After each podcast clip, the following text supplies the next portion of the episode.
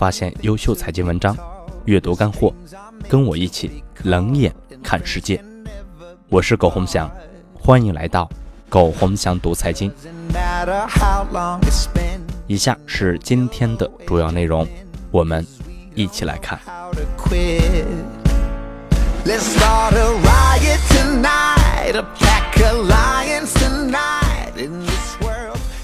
二零一六年十一月八日，什么叫自媒体？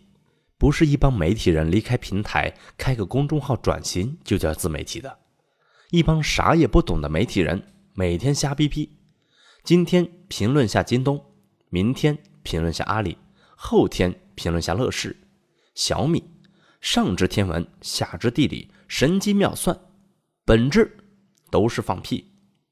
我现在看文章都会看下作者是谁。是媒体人的，基本都不看，东拼西凑，南推北测，有什么好看的呢？真正自媒体的意思是要非媒体人的专业人士写的东西，以前无法被人熟知，而现在有了网络被广泛传播，像前几天段永平和周亚辉的文章，那才叫深刻，让人学习。你一帮钱也没几个，也没出过啥好投资案例的媒体人。写的东西能看吗？这几天有文章把乐视跟德龙比较，真心醉了。两个完全不同的商业模式能对比吗？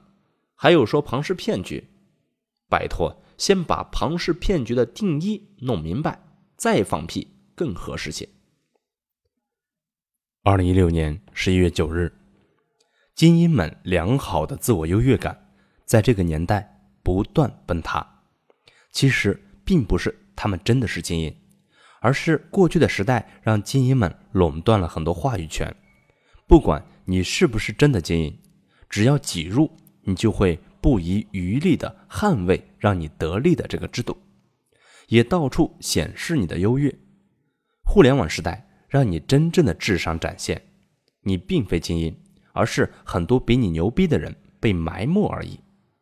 所以也让你捍卫的制度。很难继续维系，一切都不一样了。二零一六年十一月九日，为什么我从来不相信民调？因为民调的抽样很多时候都是样本失真。你想说一个傻逼好，那就找一帮傻逼做调查，结果自然是好。你想证明他不好，找一帮不喜欢傻逼的人，自然就是不好。这种基础样本。不可控的调查的结果有啥用？过去几乎重要事件的民调都出现极大偏差。二零一六年十一月十一日，九九年听过杨小凯演讲，对中国充满悲观。那之后，我也关注很多经济学家，几乎无一例外唱空中国。快二十年过去了。中国几乎从未被经济学家正面看好过。最近几年的争论也很有意思，每次看评论都特别逗逼。微博有人说：“英国脱欧，中国成为最大输家；人民币涨，中国最大输家；人民币跌，中国最大输家。”中国在这些经济学家眼里跃升了全球第二，依然是最大输家。我有时候真弄不明白，这些人的脑子是怎么生的。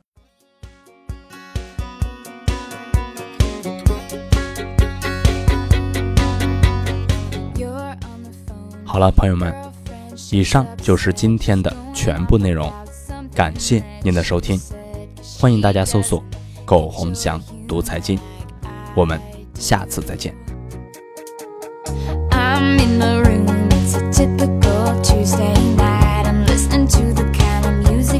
Doesn't